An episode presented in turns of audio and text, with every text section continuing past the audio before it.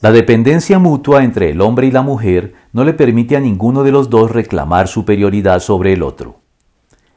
El machismo es una perversión del plan original de Dios para la pareja y la sociedad en general, y como tal es un resultado de la caída en pecado de nuestros primeros padres, que trajo como consecuencia la siguiente sentencia. A la mujer dijo, En gran manera multiplicaré tu dolor en el parto, con dolor darás a luz los hijos, y con todo tu deseo será para tu marido, y él tendrá dominio sobre ti. Génesis 3:16.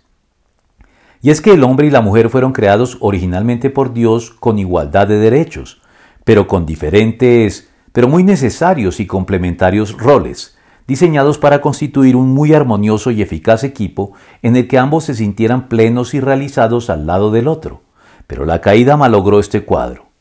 Del mismo modo, el feminismo justifica la reacción a las actitudes e injusticias hacia las mujeres propiciadas por el nefasto machismo, se ha extralimitado al irse al otro extremo y eliminar las obvias e ineludibles diferencias psicológicas entre el hombre y la mujer e incluso las físicas, a la sombra de las descabelladas y antinaturales pretensiones de la ideología de género con la que los sectores más radicales del feminismo se han aliado.